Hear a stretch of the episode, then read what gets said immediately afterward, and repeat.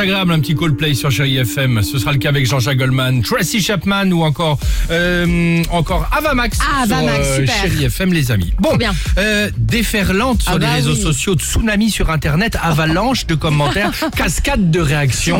Évidemment, suite aux commentaires du président On de la République. que ça. L'allocution. L'allocution. Ah, Elle a duré 25 minutes. Mais alors c'était très long avant les Le premières annonces. était hyper long. Ah mais exactement. Et donc justement, ça rappelait quelque chose à Amine. Il nous dit, le discours de Macron, il dure 30 minutes. Les 20 premières minutes, c'est un résumé de ce qui s'est passé avant. C'est un épisode de Colanta en fait. Le truc.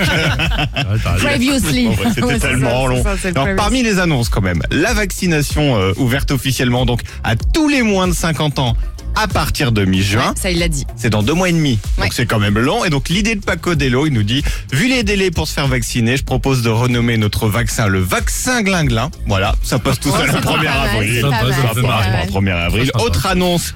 Cours en visio dès la semaine prochaine. Donc là, c'est le tweet d'une prof qui s'appelle Olivia Blabla et j'y ai pas pensé. Elle nous dit, je réalise qu'après 7 mois dans un nouveau bahut, je vais enfin voir le visage entier de mes élèves la semaine prochaine. Mais à travers un écran. Ah ouais, Effectivement. c'est ça, ouais. Ah, Toujours une absences, tout ça, tu as raison. Faut jamais les reconnaître, mais à travers l'écran, t'es qui, toi, déjà? Enfin, euh, on a aussi une théorie de Rose de Berne qui m'a fait euh, beaucoup rire, nous dit. En fait, la baisse de la natalité en 2020, c'est pas dû à une baisse de libido généralisée. C'est juste que les gens ont réalisé que quand on faisait des gosses, bah, il fallait s'en occuper. Effectivement. Ah, c'est Eh ça qui il va falloir s'en occuper, oui, pendant tout le mois à venir. Attends, j'en ai une. Je viens d'entendre le président annoncer la fermeture de toutes les écoles. Rassurez-moi, c'est avec les enfants à l'intérieur.